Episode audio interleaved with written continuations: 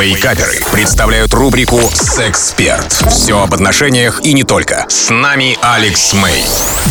Привет, это Алекс Мэй, и сегодня мы с вами поговорим об одном а, любопытном а, вопросе, который мне а, задали. А, звучит он а, следующим образом. Алекс, подскажи, можно ли использовать ревность для того, чтобы вернуть интерес партнера? Смотрите, моя точка зрения.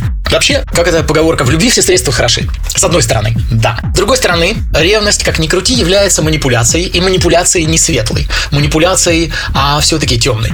И а, здесь можно сказать хорошо. Я позволяю себе однократно отойти от моих высоких моральных стандартов и задействовать ревность. Ну, например, девчонка, да, показывает, как она востребована, как она, как э, и за ней ухаживают мужчины. Надеюсь, что э, ее бывший партнер заглядывает периодически на ее страничку, там, не знаю, ВКонтакте или где-то еще. И, соответственно, это разбудит в нем э, какие-то чувства. Ну, почему бы так не сделать, не вариант. Можно или не можно. Э, ну, знаете, моя индульгенция здесь ничего э, вам не, ну, не скажет, не, не даст и не отберет. Вот.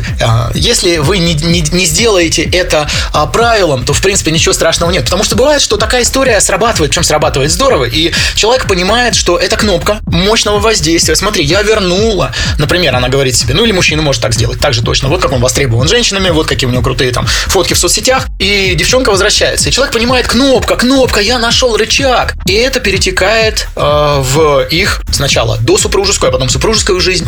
Потом это начинает э, перетекать в какие-то обязанности в семье, воспитание детей и так далее. То есть ревность э, становится э, вот эта вот история, она, она уже не маленькая, она уже огромная.